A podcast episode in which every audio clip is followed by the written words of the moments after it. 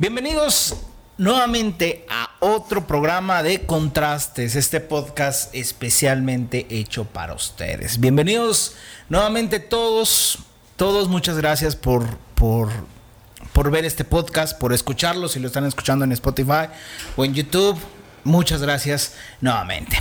Hoy vamos a entrar de lleno al tema. Vamos a entrar de lleno. Hoy tenemos un invitadazo que. Ícono, ícono. No saben de verdad eh, cuánto, cuánto. La institución que representa, básicamente.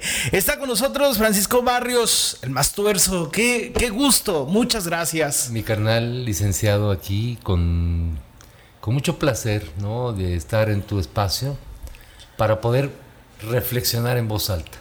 Muchas, muchas gracias. Fíjate, eh, fuimos, fuimos ahorita eh, por ti, te decía, bueno, que era Contrastes, ¿no? Contrastes es un podcast emocional donde hablamos de muchos temas eh, que tienen que ver con la gente, con lo que vive a diario, con lo que le pasa, es vivencial. Y justamente, pues esto es lo que queremos abordar el día de hoy. Hoy queremos saber un poquito de tu historia, pero también hablar de un tema en general donde todos tengamos una vivencia. ¿Te parece? Adelante, maestro. Perfecto. Primera pregunta que arrancamos en este podcast Contrastes. Eh, ¿cómo, cómo, cómo, te dicen? ¿Mastuerzo? ¿Te dicen Francisco? ¿Barrios? ¿Cómo? Como quieran, carnal. Me puedes decir, este, carnal, hay muchos que dicen amigo, aunque no somos amigos. Hay ese como ganchito de amigo. ¿Cuál amigo? No, yo no soy su amigo. Eh, cuate, me puede decir, como dijera Chabelo. ¿Qué pasó, este, cuatito? ¿Qué onda, cuates? Eh, creo que como quieras, carnalito. Puedes decirme este, más tuerzo, o Paco, Francisco. Bien, bien, bueno. Y allá también, allá, también. Perfecto. Paco, primera pregunta. ¿Con qué contrastas en esta sociedad? Con los poderosos, carnal. Eh, justo te estaba diciendo un poquito por ahí. No me caen bien los poderosos. ¿No? Saben a lo que me refiero allá. ¿No? Eh, creo yo que eh, vivimos un mundo injusto e infeliz. Y algunos, algunas, luchamos desde hace muchos años, luchan, luchamos por un mundo justo y feliz, que precisamente no esté basado en la explotación del trabajo del ser humano. Bien. Que nadie trabaje para nadie. Que eso sea un mundo justo y feliz feliz y justo. Por lo pronto, pues no, esos poderosos, la gran mayoría, ¿no? Pues son eso, poderosos y además eh, ignorantes, ¿no? racistas, ¿no?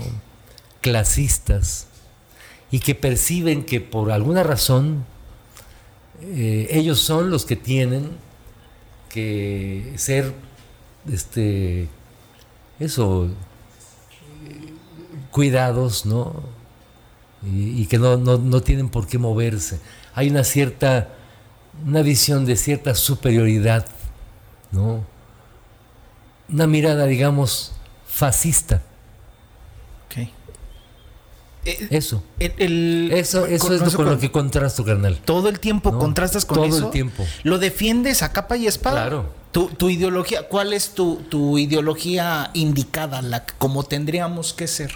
No, yo creo que no hay una ideología indicada. Yo creo que como, como todas las filosofías que nos han, nos han posibilitado reflexionar nuestro comportamiento desde las los más elementales este, preguntas que se ha hecho el ser humano, el ser, nada más y nada menos, ¿no? Dios, etcétera, lo que cualquier, cualquier eh, digamos, valor ¿no? filosófico. Y eso ha sido siempre una reflexión, una serie de reflexiones las que nos han construido. A mí creo yo que me han influido un montón de, no sé, desde quizá Platón, Aristóteles o Marx, ¿no? o Heidegger, okay. o eh, tanto Sot Foucault, ¿no? Eh, creo yo que mi posición en términos geopolíticos, pues es de izquierda. Como dijeran los compas zapatistas, abajo y a la izquierda, carnal. Que tienes una muy buena historia con, con ese movimiento, ¿no? Que te regalaron en una ponencia, te regalaron una guitarra. Sí, sí, fue un Oye, gran... ¿qué, qué- qué se, qué se siente? Un movimiento de esos que te reconozca, que te dan para nuestro compañero Francisco. me cagué. Hablo metafóricamente. No, en realidad fue una fue un, fue un momento muy muy importante en mi vida, ¿no? No creo yo que el el, el de decirte somos compas, somos compañeros, ¿no? Eso ya eh, fue un gran halago, ¿no? Sigue siendo un gran gran halago, ¿no? Yo creo que esa es mi posición. Digamos, si me dijeras, pues, ¿qué eres? Pues, lo que, a lo que más se parece lo que yo pienso, ¿no?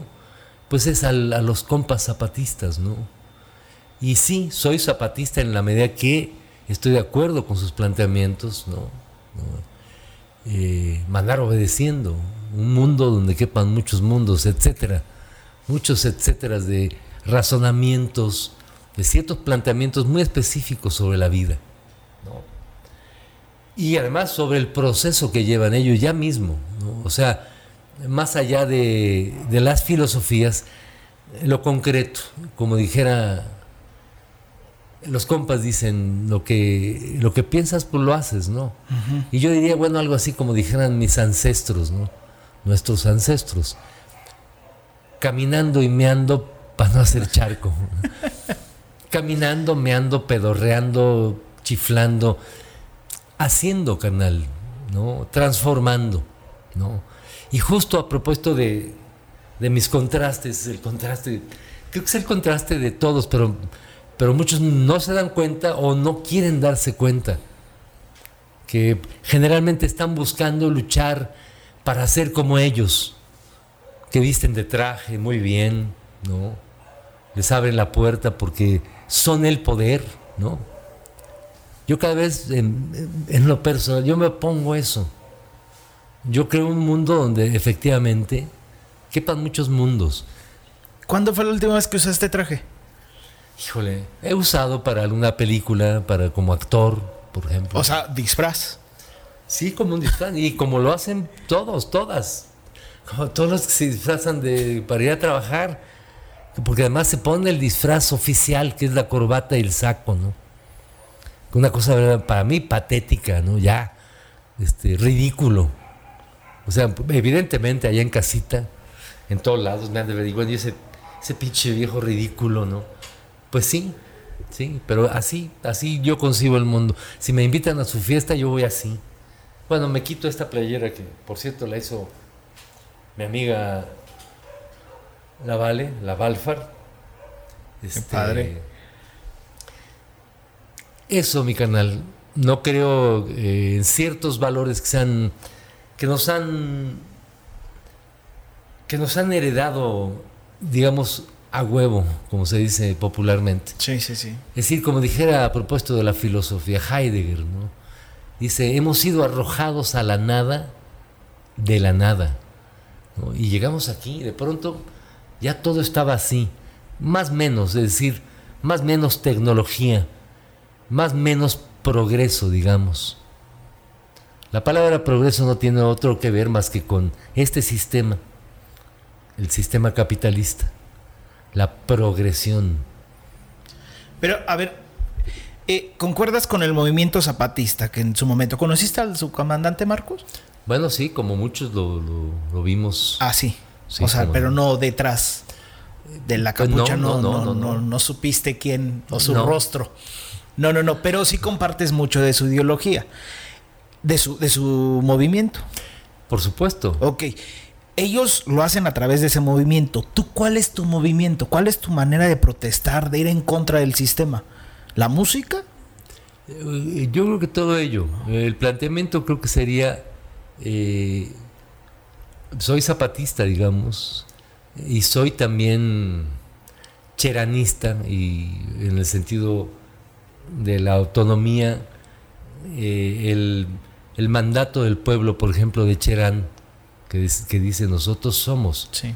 tan tan. Soy cheranista, soy zapatista, ¿no?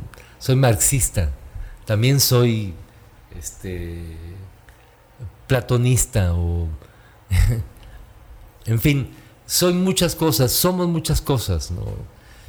Y no puedo delimitar nada más mi, mi quehacer o mi, es decir, o la expresión de mi filosofía o de mi, mi manera de entender.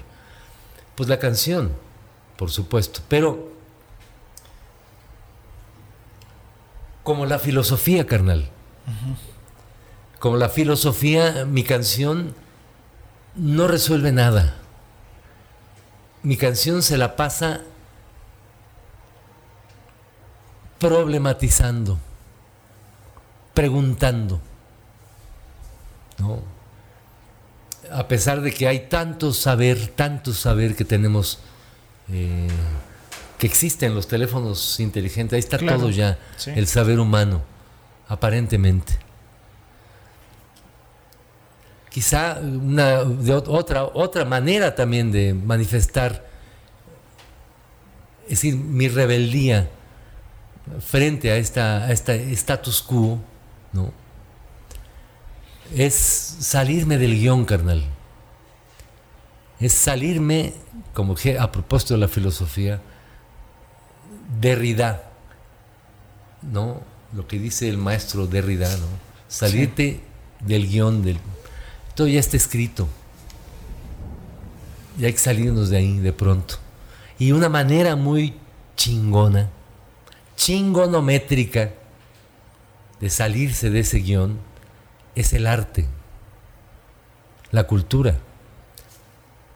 Escribir, cantar, eh, imaginar un mundo. Decía el maestro Derrida en algún lugar de su filosofía, eh, dejar de creer en el amor para volverse a enamorar. Prohibido prohibir, decían los muros de París de 1968.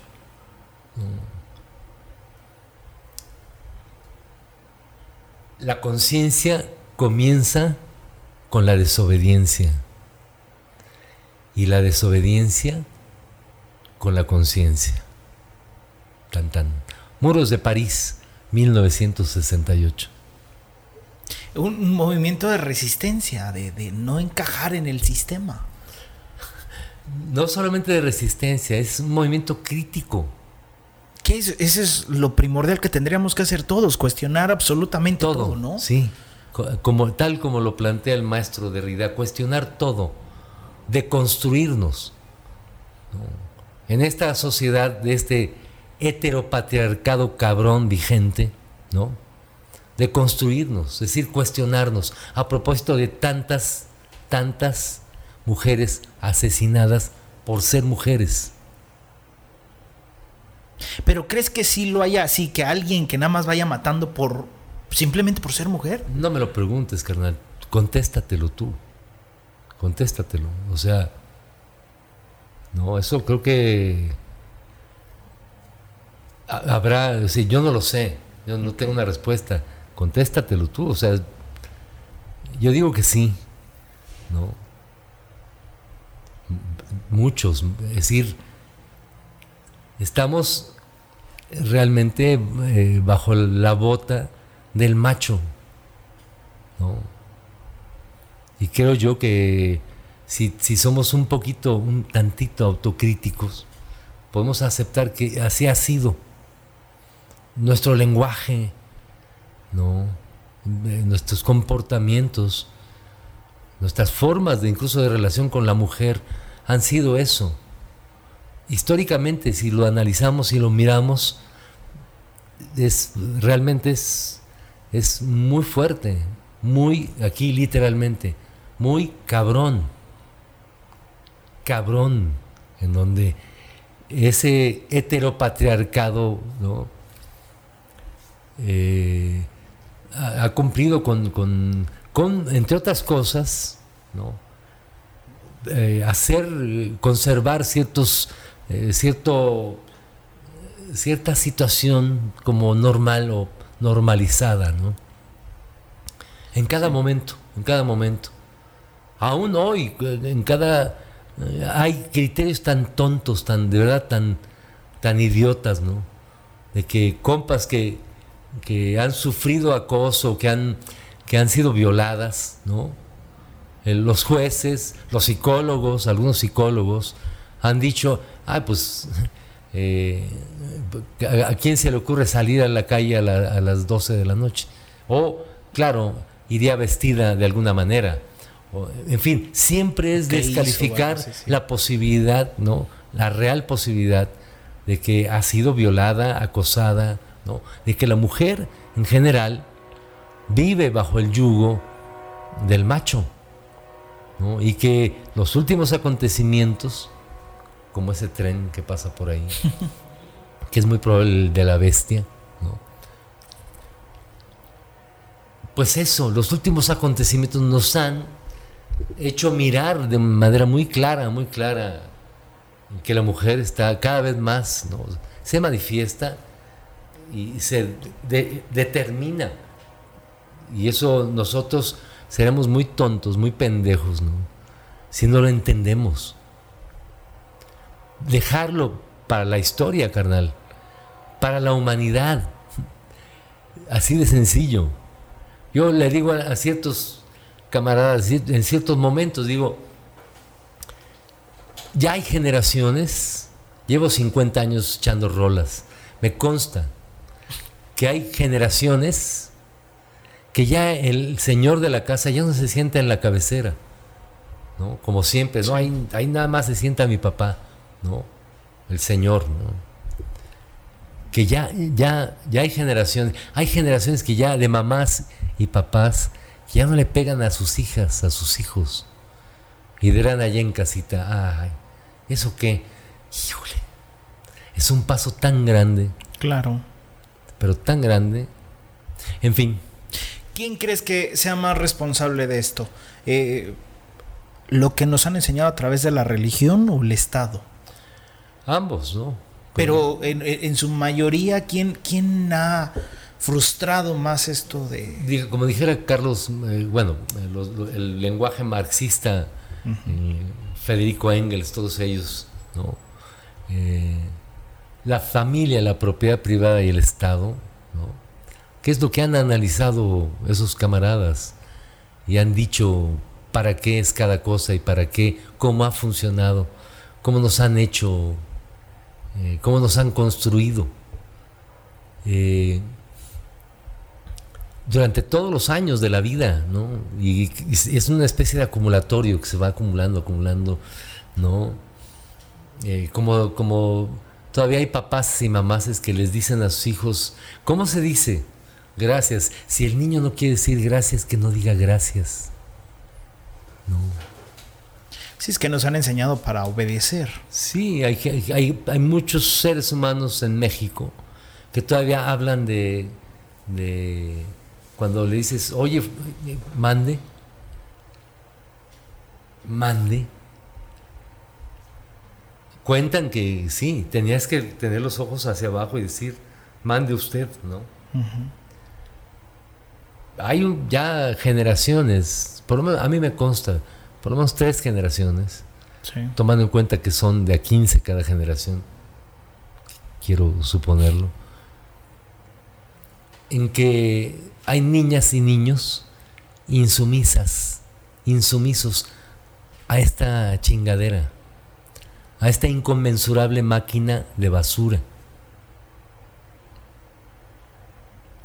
¿Tú has tenido este pensamiento desde, desde pequeño? No, pues este. no, carnal. ¿Cómo fuiste educado?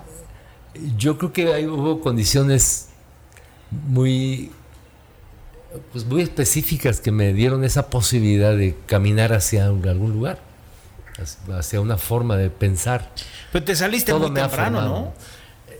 Pues no, no, yo creo que cre- yo crecí con una familia en Tulancingo Hidalgo, en mi pueblo natal, eh, de una enfermera y partera eh, evangélica y de un músico, eh, carpintero, radioexperto, en fin, em, que era mi papá ¿no? y mi mamá, ¿no? que católico. Años después eh, he llegado a la conclusión que Dios no existe, pero cómo estorba. Y ya. Entonces, eh, eh, Francisco no tiene algún tipo de religión. No. ¿En qué crees? Híjole, ¿De qué te sostienes? del- de la cierta entereza de la humanidad, ¿no? De- O sea, cuando subes a un escenario, ¿qué, qué dices? Una, una palabras? ¿Para quién? ¿Para ti? ¿Para nada? ¿O únicamente te subes? me subo y, y, eh, estoy viviendo el momento. Y En un momento de peligro, Tampoco. de- decía mi abuelo, decía que no hay ateo entre trincheras. Yo no, Y yo- yo no yo- no, no sé, digo, él, él decía, ¿no? Porque dice, siempre que te enfrentas a una situación verdadera de, de peligro o algo que te duele, siempre te acuerdas de Dios, como lo concibas. Bueno, yo en lo personal te voy a decir sinceramente, no. No. No, para mí he vivido situaciones de peligro, de extremo peligro. Y no, ¿Y no? ¿Qué te pasa por la mente? Nada. la ciencia, carnal. La ciencia. O sea, tú eh, afianzado con la ciencia. Claro, Es, en eso es lo que crees, todo lo que sea comprobable. de alguna forma. Hay cosas que no son comprobables. Mm, como la psique, para ciertas, eh, ciertas cuestiones que tienen que ver con la psique, ¿no? Tan, tan nueva esa, esa, ese campo de la sabiduría sobre la, sobre la psique humana, ¿no? Eso no es comprobable, ¿no? Muchas de, esas, de ciertas categorías, de ciertos eh, hallazgos, no necesariamente son comprobables, ¿no? Eh, pero que te, que te dan un chance de, de, de darte ese, el que es posible, ¿no? Es como pensar en que, en que cuando en el año 1810 nadie pensaba en las ondas hertzianas, ¿no? Eh, de tal suerte que hay ciertas cosas que, bueno, evidentemente eh, no existen porque solamente para nosotros, porque no las, no las miramos, no las tocamos, etcétera, ¿no? Pero sí, en lo posible, en la gran mayoría de los, de los, de los casos, yo creo, sí trato de apegarme al, a la ciencia, a lo positivo concreto, a lo concreto, ¿no? Eh, es decir, es una es, es difícil, ¿no? Y eh, yo creo que si te dicen, híjole, te vas a morir porque tienes tal enfermedad, este, y dices, híjole, ¿qué hago? Me- me- ¿Qué hago, no? No, para empezar, desde entrada, de entrada, bueno, creo que hay algo que es la tragedia, como se dijera filosóficamente, la gran tragedia del ser humano, nacer para morir. No nacer y morir. Eso es fresa. Nacer para morir, carnal. Si lo entendemos así, bueno, ya estamos del otro lado. Ya, para empezar, ya no tenemos que atenernos a nada más que a, vivir. Dicen los que saben que los griegos, o para los griegos, la esperanza era, era cursi, carnal. ¿Cómo que la esperanza, no? Entonces, ¿qué? Pues la espera. ¿La espera a qué? A morir. Y mientras tanto, ¿qué? Dejas de vivir. No, mientras tanto, que, mientras te mueres, ¿qué? ¿Qué haces? ¿No? Pues hay gente que se la pasa acumulando pendejadas, materiales, ¿no? Dinero, cuentas bancarias, ¿no? Cada quien. Yo en lo personal, pues sí, guardo fierritos, ciertos objetos que me regalan los guardo con mucho amor. Eh, y creo yo que esto, ahora sí que nada nos vamos a llevar, carnal. Hace relativamente poco, durante la pandemia, me invitaron a participar en, una serie de eventos por el maestro Paulo Freire, maestro pedagogo. Y se me quedó muy grabado a propósito de la esperanza eh, se me quedó muy grabado algo que decía en algún lugar de sus pensamientos. Eh, la esperanza sin acción es alienación. Tan tan. Que, es una manera de, de vivir muy diferente a lo que la sociedad está acostumbrada, ¿no? nos han metido varias ideologías bastante absurdas de culpa, de, sobre todo eso, yo creo que es la culpa lo que más han metido en la sociedad y entonces vivimos en esta parte no digas esto, ¿no? Yo en una parte de mi conferencia digo, ¿qué pasa si en este momento suena tu teléfono y te avisan tu, tu mamá acaba de fallecer? Y he tenido señoras mayores que me dicen, cállese, no diga eso. y yo, y porque no lo diga no se va a morir. No, o sea, se va a morir. Nada más que nos han, no, nos, no, nos no nos han enseñado a esta parte de la muerte, ¿no? Nos han vendido esa culpa, e, el egoísmo de la muerte. ¿Qué voy a hacer yo si él se muere? Sí, pero eh, es que es tanto como eso, como un... Parece una cuestión cultural y sí, también, ¿no? Eh, pensamos eh, que, se piensa que en México rendimos culto a la muerte, ¿no? Y yo creo que es una equivocación. Yo creo que efectivamente en México, como en muchísimas culturas, rendimos culto a la vida a través de la idea de la muerte. Pero el mundo capitalista, a propósito de esta inconmensurable máquina de producir basura en la que vivimos, ¿no? Eh, lo que nos pide precisamente es, eh, no sé, nos ofrece eh, a través de, no sé, de la, si te compras tal ropa o si te vistes de tal forma o si te, te pones cierta cremita para que, además, racista, este, clasista y además engañosamente idiota, ¿no? El decir, esta crema te va a hacer vivir. ¿Cuánto más vas a vivir? ¿Por cuánto más unas, eh, una operación de, de, que te quiten la papada o que te quiten... ¿Sí? ¿Cuántos años más? ¿No? ¿Para cuántos años? ¿No? Y no se te vuelva a colgar, ¿no? O sea, esa idea de estar guapo todo el tiempo o joven todo el tiempo, cuando en realidad la vida es eso. Es una tragedia a propósito de la filosofía. Si nacemos para morir, carnal. No hay otra. Habrá otras formas de, pensamiento que digan, no, no mames, eh, ¿cómo crees? Hay reencarnación. Bueno, cada quien se cura el cáncer con mejorales, ¿no? O no. O enfrenta la realidad concreta. Nos vamos a morir. Vamos a pasarla chido. Construyamos un mundo chingón justo, feliz, verdadero, en donde no te engañe nada, en donde te, haces viejo de una manera natural, porque así va a ser.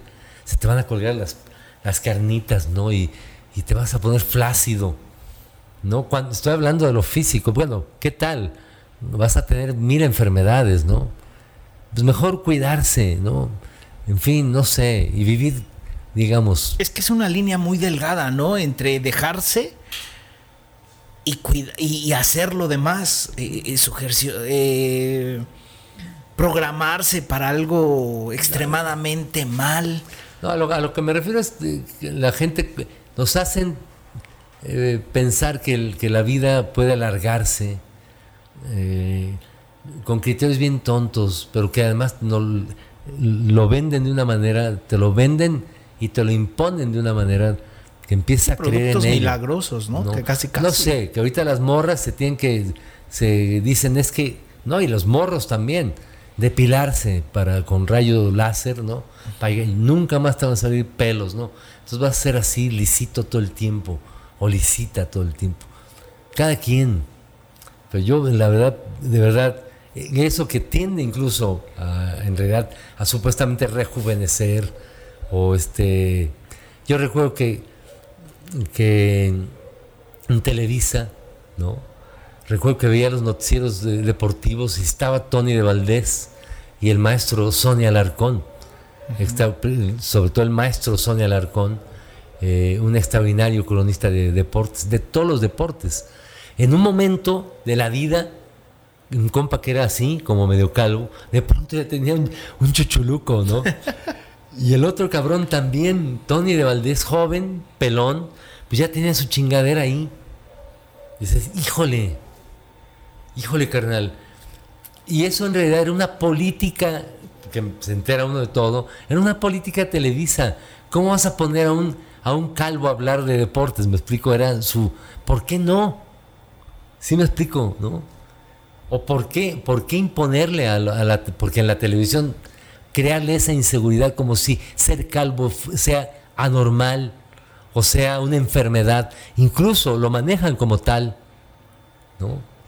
En fin, carnal, un mundo falso que además se, lo, se lo lleva a la chingada en, igualito. En cambio ves a viejitas, viejitos, híjole, que se ven bien bonitos, viejitas y viejitos. Bueno, yo ahí la llevo, ¿no?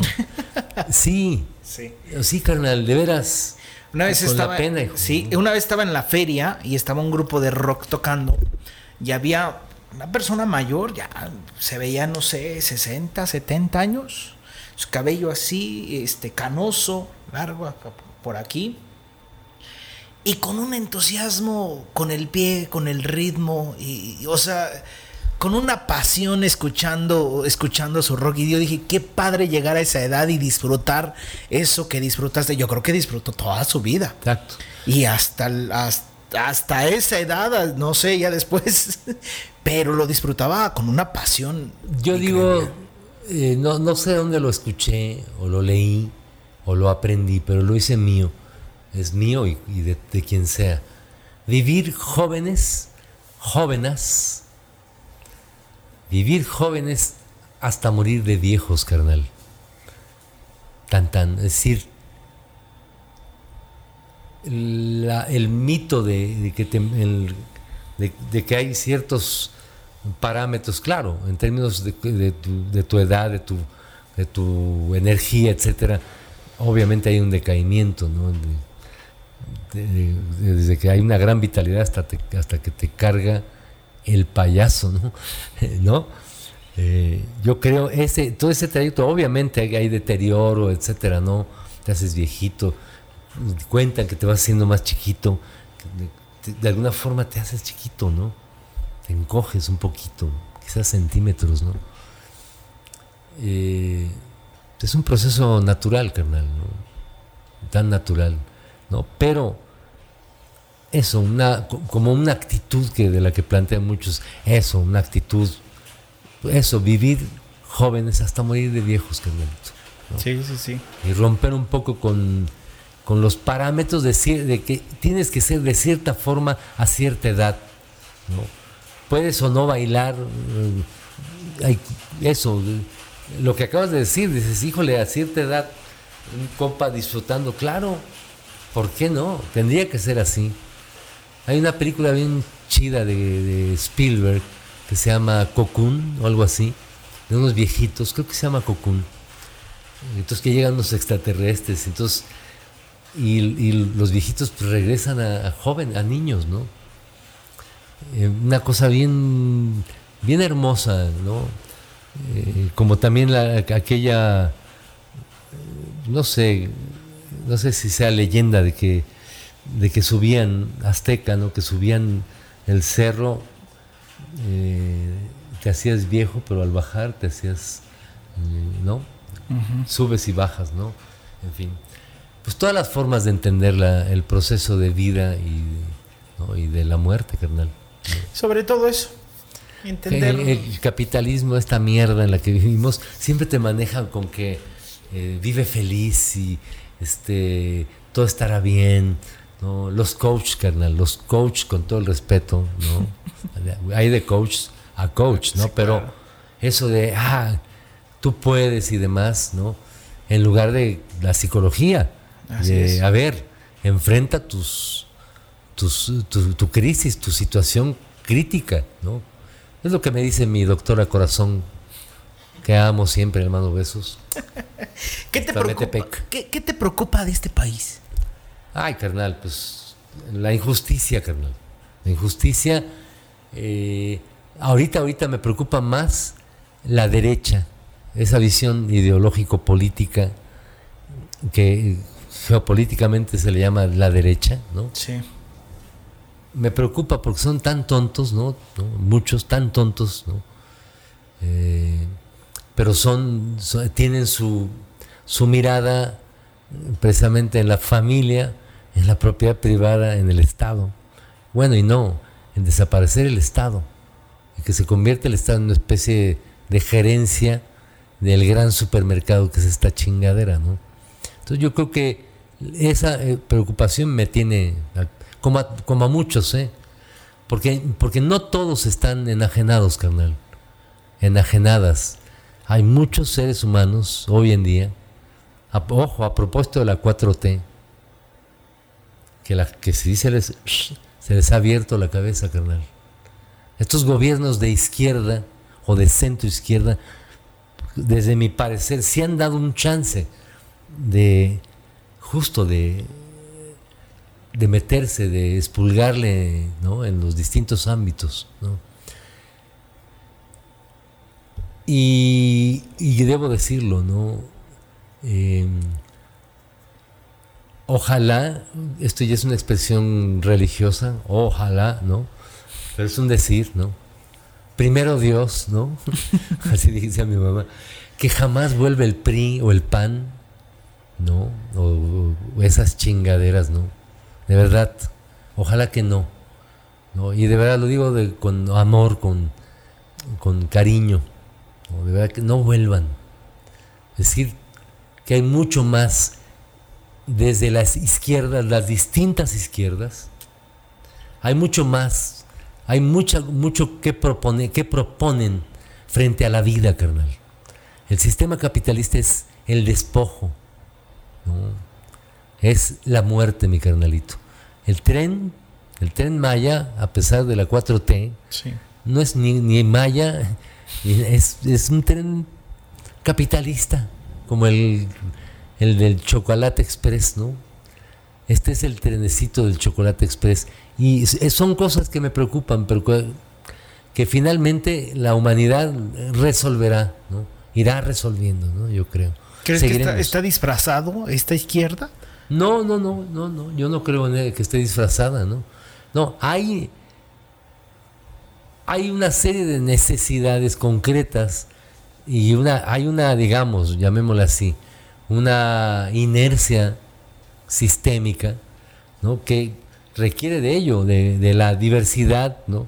de que la gente que sigue pensando que hay gente que tiene que trabajar para ellos. ¿no?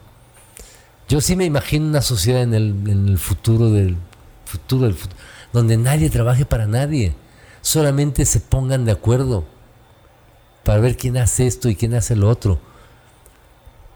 ¿Quién decide qué se produce en México? ¿Quién lo decide? ¿No? Hasta el momento los dueños de las mercancías o de las fábricas, ¿no?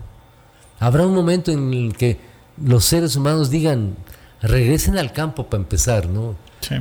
Y, en parcelas, no sé, veto a saber, pero que cada quien haga lo propio, ¿no? En una sociedad tan complejizada, ¿no? Será de otra forma, pero habrá que ponerse de acuerdo.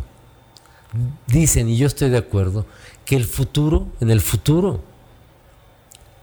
ya no habrá de competir. Competir será una, el peor, eh, y hablo en el sentido de, apropiarse de la vida, es decir, de, de los recursos para la vida. No habrá que competir, habrá que cooperar entre todos, porque nos va a cargar el payaso a todos. Y supuestamente estamos peleando, luchando todos, muchos, tantos, a cada quien a su manera, por un mundo chingón para los seres humanos. ¿no? Pero pa- yo digo, para todos, para todas. ¿Crees en esta ideología que todos cabemos en un mundo igual? ¿Que todos tendríamos que ser iguales? Yo creo que sí, claro. ¿Crees que en algún momento se logre? Yo creo que sí. ¿O va por, pa- por capacidades? No, yo creo que sí. No, las capacidades, eh, que- capaci- o sea, ese es un criterio, yo creo, eh, capitalista, híjole, casi, ¿cómo te diré? El pensar que hay capacidades, claro, en general los, los más jodidos económicamente no tienen, no tienen capacidades, no, no tienen recursos para acceder a prepararse, etcétera, etcétera. La escuela es para los, los que pueden económicamente. ¿No? O sea, vivimos un mundo injusto, carnal, e infeliz. No, no, no, puedo, no puedo pensar más que sí, tengo que pensarlo, desearlo también. Un mundo donde nadie trabaje para nadie. Nadie, carnal. No hay necesidad. Las fronteras son de los dueños del mundo, carnal. O sea, en fin, Hay una crisis económica mundial muy fuerte. No sé qué es eso de crisis económica mundial, carnal. No sé. Eso te lo cuentan las estadísticas desde los noticieros. Sí, la bolsa de valores. la bolsa de valores, para, tú le entiendes a la bolsa de valores. Ah, sí. Yo no le entiendo. No, ok. No entiendo eso. Lo Es que yo no entiendo es Esa información es para los, los dueños del dinero, carnal. Ok. ¿Tú crees que alguien que va en pecero o en el metro en la Ciudad de México, hacia mí, le importe a ver en, en cuánto están el- la onza Troy? No mames, o sea, ay, tengo que sobrevivir, carnal. Pero ahora ya está Estamos más al de pal- No, carnal. ¿No? No, no. Hay millones de seres humanos que no saben una chingada de, de qué es eh, Wall Street, carnal. Ah, pe- ahora por ahora con el internet es por decisión o es, es por Pero cultura. ¿para qué quieres saber de, de- de- de las finanzas? Las finanzas en realidad son el reflejo, ¿no? Del, del estado de cuentas de los dueños. Ahí no, tú tienes acciones en alguna cosa eh, que te den las finanzas, ¿no? De hoy. Finanzas hoy. A ver, ¿dónde está tu dinero? Ahí está tu dinero. ¿Tú tienes una cuenta donde tengas invertido ahí? Yo no. Yo vivo al día, carnal. Al ratito voy a cantar. A ver si cae un varo. Sí. Pero, pero ese tipo de información es para los, los ricos. Con todo el respeto, de verdad, hay ricos chingones, chidos, de verdad, Sí. sé de seres humanos inteligentes. ¿no? Pero la gran mayoría, carnal, ¿no? Pues eso. Son, tienen una mirada fascista, clasista, racista, Donde los más morenos so- son inferiores. Eso es real, existe. Vivimos, vivimos el racismo igualito que hace un chingo de años, carnal, Sí, sí, sí. con, con su, su adecuación, ¿no? Nada más que ya ahora hay unas redes sociales en donde lo puedes exponer, ¿no? Por ejemplo, ¿no? Claro, ahora el Sonora Grill, Es carnal, una gris, sí. no se pasan de, de- de- no. Yo creo que, que estamos en un, en un mundo muy ojete, hijo. Pero es que a veces ya no sabes ni qué creer, ¿no? Porque a veces en Pero yo sí, yo restaurantes sí, o- yo sí, yo sí creo, yo sí que Sí, porque a veces hacen su publicidad.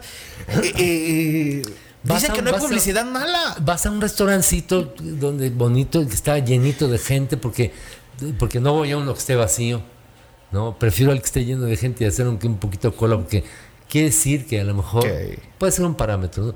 A lo mejor está buena la comida, ¿no? Por algo no hay, no hay gente en el otro, ¿no? O es barato. No, no, no, hablo de, de- de precios, ¿no? De precios, de veras, ¿no? Eh, y cada vez, eh, ¿cómo te dirá? Más no, no me interesa ir al que al, al restaurante que me dé categoría, o beber el vino para que me dé categoría, o fumar Marlboro para que me sienta este, este vaquero, Vaquero. ¿no? Y, y hable en inglés, carnal. O sea, eh, es un mundo un poco feo. Pero Hay- yo- hay pero una hay gente que despierta, que está despertando, que despierta y que, que mira la luz, luz de la sabiduría, de del, del conocimiento, no de la sabiduría acá, de- no, no, el conocimiento de la realidad, de la verdad, sin mentiras. Hay mucha gente que ya no ve a Loret de Mola ni a Ciro Gómez Leiva, ni a Broso el payaso, ¿no? Que son en realidad el discurso de los poderosos, carnal. Si no se dan cuenta, si no nos damos cuenta, puta, creo yo, hay otros, ahora hay otros informadores que están realmente siendo críticos, que no están haciéndole al pendejo, que no están nada más alabando al partido en, en turno. ¿no? O sea, jamás habíamos vivido, y conste que yo le voy a los zapatistas, a Cherán, a los anticapitalistas, sí. pero jamás habíamos vivido un gobierno que tuviera una conferencia diaria de lo que está pasando. Saber dónde está el presidente. Que está ahí, que te está diciendo lo que está haciendo y lo que no está haciendo. Enfrentándose. ¿Sí me explico? O sea, eso no, nunca lo hemos visto. ¿No? Para mí es el primer presidente que no me cae mal, carnal. De hecho, me cae bien. Con el hecho de que hable de los pobres. Aunque sea demagógico, eso la historia lo demostrará. Pero yo le estoy creyendo. Digo, ah, órale. Mi papá le iba al PRI, carnal. Y cuando entró López Obrador al gobierno de la Ciudad de México y le cayó una pensión a mi papá, mi papá dijo, López Obrador, Nada más, y no lo digo por mí, pero sí, yo ahora ya tengo una pensión de a los 60, 65 y más, ¿no? Tengo 66, ¿no? Entonces, ¿qué, le puede decir el pueblo a alguien? Es decir, alguien que te dice, oye, te voy a echar la mano con un varo, ¿no? O sea, bueno, podría estar, podría hasta votar por él, ¿no? Yo creo, es otro momento, y esto no quiere decir que este es ya, no como ellos lo plantean, órale, ojalá la 4T se convierta en un, movimiento radical anticapitalista. Yo, yo de verdad, yo, puta, yo les firmo, yo me, afilio, yo voy a cantar a los frentes de guerra si quieren, no hay pedo, ¿no? ¿Sí me explico? Bueno, ya, ¿no? Ya, hay una, hay una película que, hablando de esto, este, Naco es chido. Compartes esta parte. ¿Qué es Naco? Uy, carnal, es muy largo. Es, una expresión racista, clasista, ¿no? Que ha sido ocupada para siempre burlarse del más jodido o como una referencia al más jodido, ¿no? Eh, yo toqué en el grupo Los Nacos, que precisamente reivindicaba, ¿no? Eh, el nombre del ser naco, soy naco y qué cantan ahora el grupo Los Nacos, ¿no? Con Botellita de Jerez hicimos una película que se llama eh, Naco es chido o la verdadera historia de Botellita de Jerez basada en hechos más o menos reales. Dirigida por el maestro Sergio Arau, ¿no? en donde actuamos, hicimos parte del guion, en fin. Y tan tan, eh, Naco es chido o cool es culero, Naco es chido. ¿Cómo, surgió Botellita Jerez? Esa respuesta se las dejo para que la busquen en el YouTube, ¿no? Ya hay muchísimo. En el YouTube eh, busquen Botellita Jerez, ¿no? Eh, eh, Botellita Jerez comienza con Sergio y Armando. Sergio Arau y Armando Vega Gil. Y me invitan a mí, me invita Armando Vega Gil y Lento. Y ahí comenzamos, 1900 83, 2 de abril de 1983, el primer concierto. Eh, el último fue en Aguascalientes, en el año 2018, eh, por ahí de finales de mayo. Y con la muerte de Armando Vega Gil, se cerró el telón para siempre de Botellita Jerez. Está en la nube. Tan. Tu apodo Mastuerzo. ¿Tú te lo pusiste? ¿Quién te lo puso? Sí, nosotros no lo, pusimos. Cuando empezamos, Sergio, Armando y yo, hicimos un programa de Cachún Cachún Rara, en donde íbamos a interactuar con actores, con, con este con actrices y todos tenían un apodo que Petunia, que no sé quién, y que Jagger y nosotros ni modo que llegáramos como Paco, Sergio y Armando. ¿no? Entonces un día nos reunimos, escogimos cada quien un apodo. Sergio Arau se puso el uyuyuy. Entonces intentábamos que fueran muy como muy mexicanos, juguetones con rollo así medio sexista, ¿no? El uyuyuy es, habla del chiste ese del, del pájaro uyuyuy que llega y que, que tiene los huevos muy grandes, entonces que va y tú, ya, que va, ¿no? Algo así dice el chiste, ¿no? Chiste sexista, digo, pajarista, ¿no? Y este el cucurcucú por, por, porque nomás se le iba en puro llorar, o sea, doble sentido sexista, ¿no? Del siglo pasado. Nomás se le iba en puro llorar. En homenaje al, maestro Tomás Méndez y su canción Cucurcucú Paloma. Tuve el gusto de conocer al maestro Tomás Méndez, siempre tan amable, tan sonriente. Alguna vez le conté eso mi carnal Armando Vega Gil se puso el cucurrucucú por vuestra canción, maestro Tomás Méndez. Y sonrió y me dio la mano y así.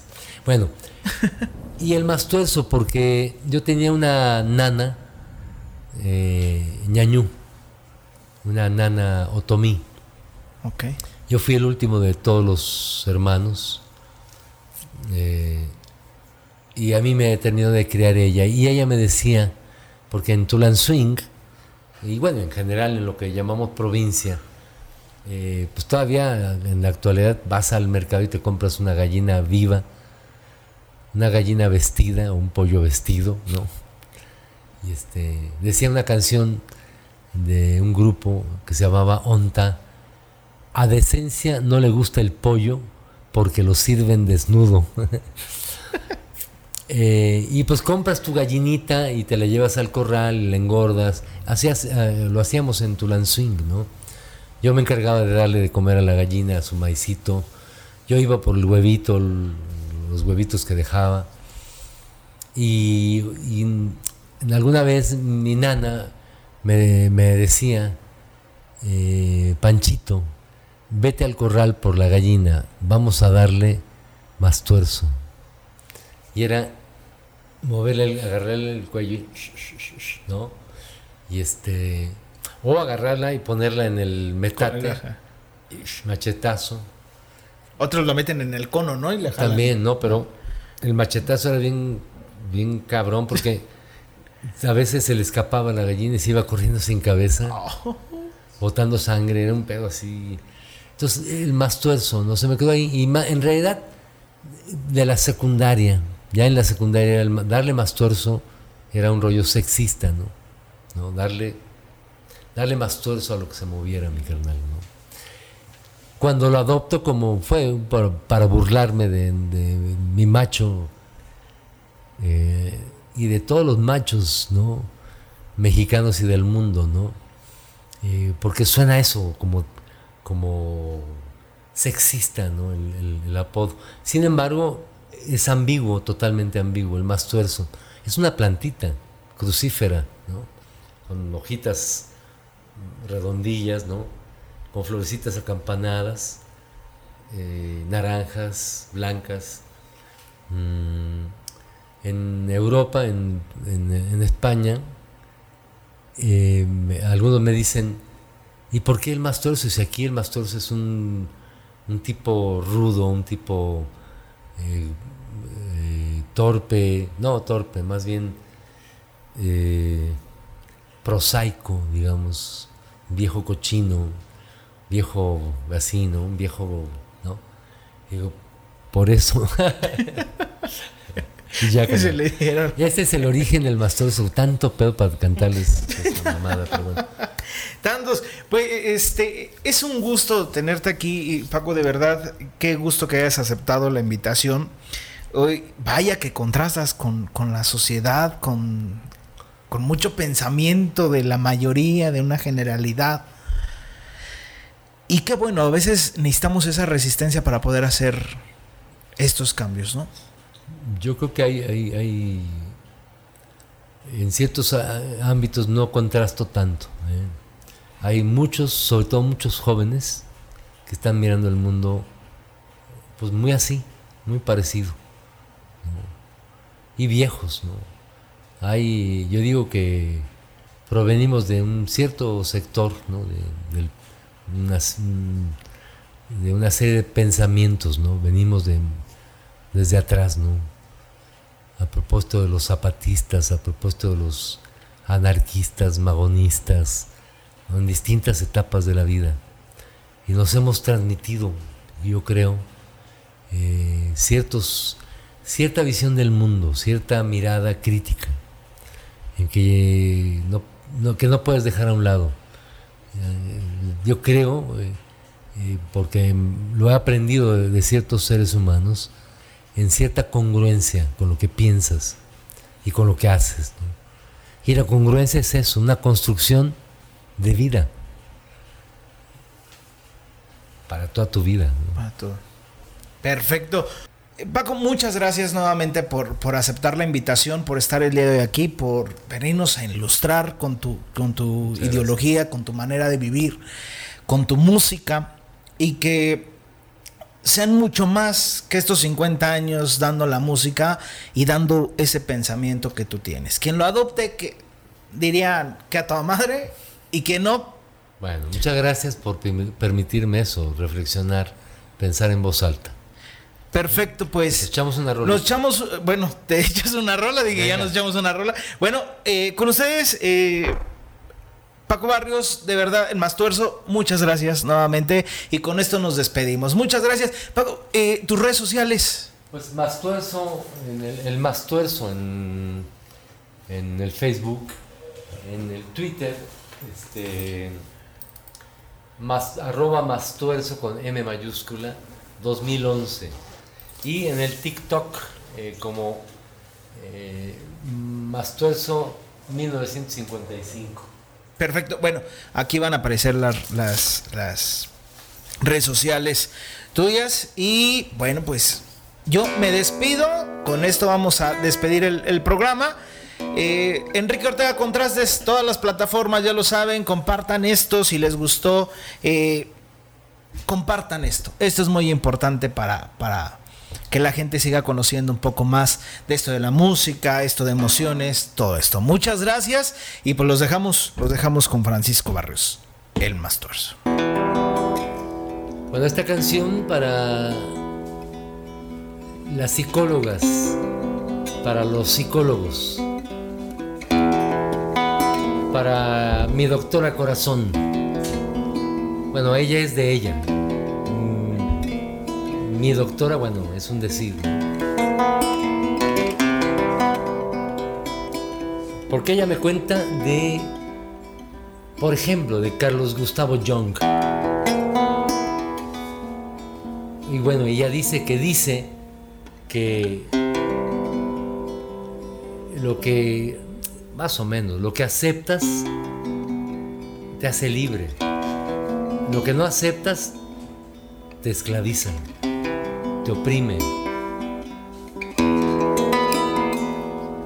Doctora Corazón, estoy agradecido. Usted me escucha, me hace pensar en voz alta y me despierte el alma. Es así como he podido seguir intentando entender quién soy, mirar al espejo y comprender mi sombra. Doctora Corazón, en este espacio-tiempo he decidido aceptar lo que soy, como soy, que no estoy bien y que me sigo descubriendo.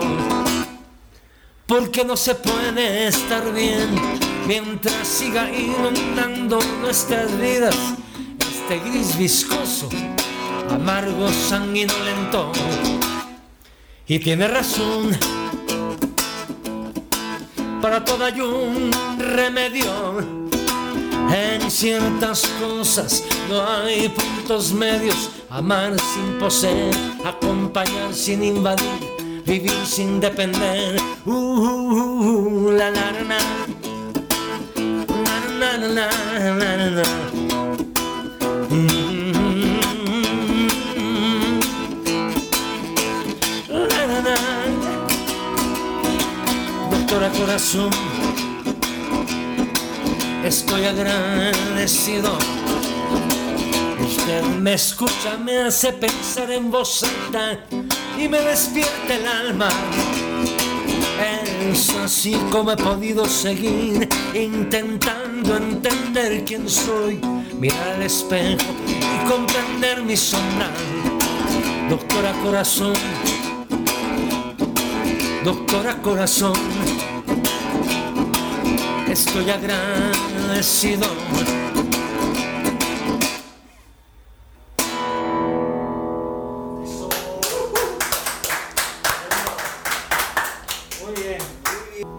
Doctora corazón, en este espacio-tiempo he decidido aceptar lo que soy, como soy, que no estoy bien y que me sigo descubriendo. Porque no se puede estar bien mientras siga inundando nuestras vidas este gris viscoso, amargo, sanguinolento. Y tiene razón, para todo hay un remedio. En ciertas cosas no hay puntos medios. Amar sin poseer, acompañar sin invadir, vivir sin depender. Uh, uh, uh, uh, la, la, la, la. La, la, la, la, la, la.